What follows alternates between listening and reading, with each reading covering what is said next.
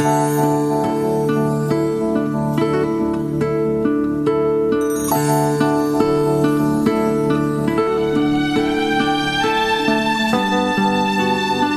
lindo es tener la Biblia al alcance. Ahí leemos regocijaos en el Señor siempre, otra vez digo regocijaos. Vuestra gentileza sea conocida de todos los hombres. El Señor está cerca. Por nada, estéis afanosos si no sean conocidas vuestras peticiones delante de Dios en toda oración y ruego, con acción de gracias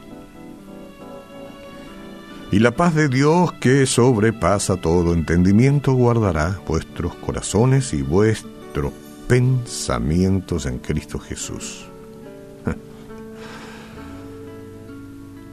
A ver, ¿alguna vez usted pensó que unas vacaciones irían a aliviar la ansiedad que tiene? o que podría resolver sus preocupaciones eh, yendo al gimnasio ah, para gastar sus energías, esas energías que le sobran y que a veces creemos que son las que nos vuelven ansiosos. Yo lo he pensado, ¿eh? yo pensé, pero la verdad es que nadie, nadie puede librarse por completo del dolor, las cargas, ni los problemas. Bien que uno vaya de vacaciones y que vaya al gimnasio, pero si creemos que estas son las cosas que nos van a librar de la ansiedad de manera total, no, simplemente no. Aún así, podemos tener paz en tiempos de ansiedad. Esa es la buena noticia. La serenidad es un regalo de nuestro Padre Celestial. La serenidad no se puede fabricar. Uno puede ir a la fábrica a comprar. El Espíritu Santo produce una sensación de calma en los creyentes que buscan la protección del Señor contra la ansiedad.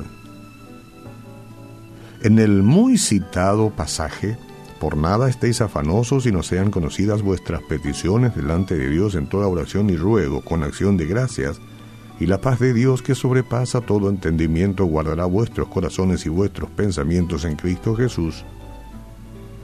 Y ahí dicen que la palabra que, es en griego eh, traducida como guardar, porque dice pues guardará, significa mantener con una guarnición. Dios envuelve nuestro corazón y nuestra mente en su paz. ¿Está bien? protegiéndonos de preocupaciones o temores. Note que Él no hace que todos nuestros problemas desaparezcan, no. Así que, aunque todavía podemos estar bajo presión o tenemos facilidad a llorar, estamos protegidos contra la ansiedad y rodeados de calma.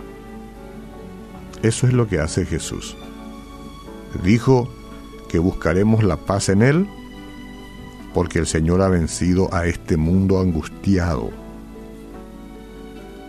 En la Biblia Juan 16:33, estas cosas os he hablado para que en mí tengáis paz, en mí.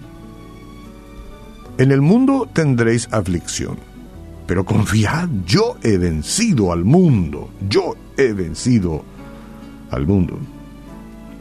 Dejemos de enfocarnos en nuestro difícil problema y centrémonos en Dios. Pidamos que su paz nos rodee hoy.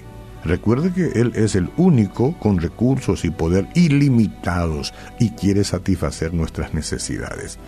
Señor, en la farmacia yo no encuentro ni pastillas, ni jarabes, ni ampollas para aplicar paz a mi vida. En ti descanso y en ti confío, Jesús.